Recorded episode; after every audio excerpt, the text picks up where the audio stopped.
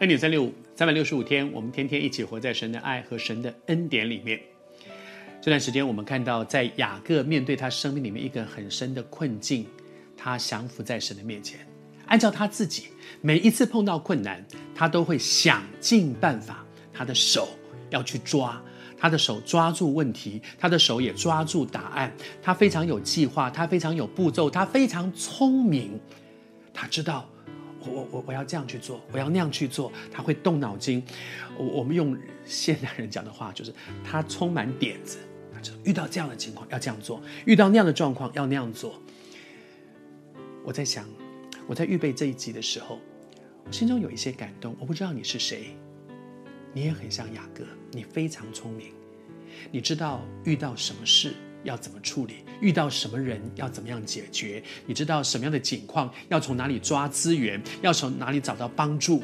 你非常懂得这些，但是好像雅各一样，此刻在他人生走过生命的历程，他越来越发现，生命里面有很多重要的关卡，他无能为力，他再怎么努力也没有办法，以至于他的生命有一个改变，他还是雅各。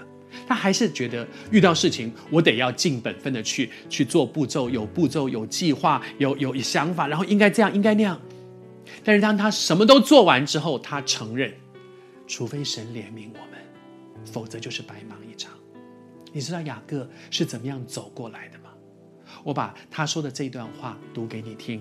他说：“但愿全能的神使你们在那人面前蒙怜悯，然后释放你们的那兄弟和便雅悯回来，把那个被扣在那里的西缅，还有你们的这个小弟弟便雅能够释放回来。”然后他最后说了一句多么无奈的话：“他说，我若丧了儿子，就丧了吧。”你知道，他就说，意思就是说我这么宝贝我的这些儿子，特别是便雅悯这个最小的孩子，我多么想用各样的方法维护他、保护他、守住他。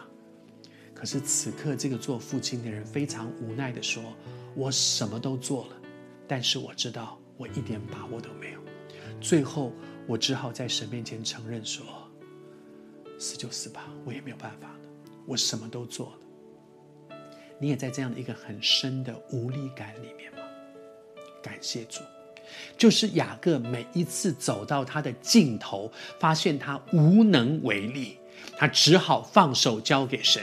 然后渐渐的，他发现，在我不能，我已经走到尽头了，我无能为力，但是我却经验，在我的神，原来他有路，他一出手就有路。这样的经历使他越来越肯在神的面前放手。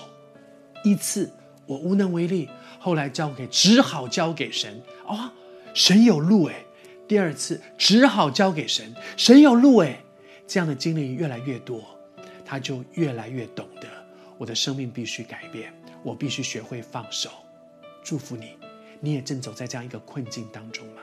你会经验，在你不能，但是你的神真的能，放手交给他，你会越来越多的经验，他一出手。就有路你会越来越信任神。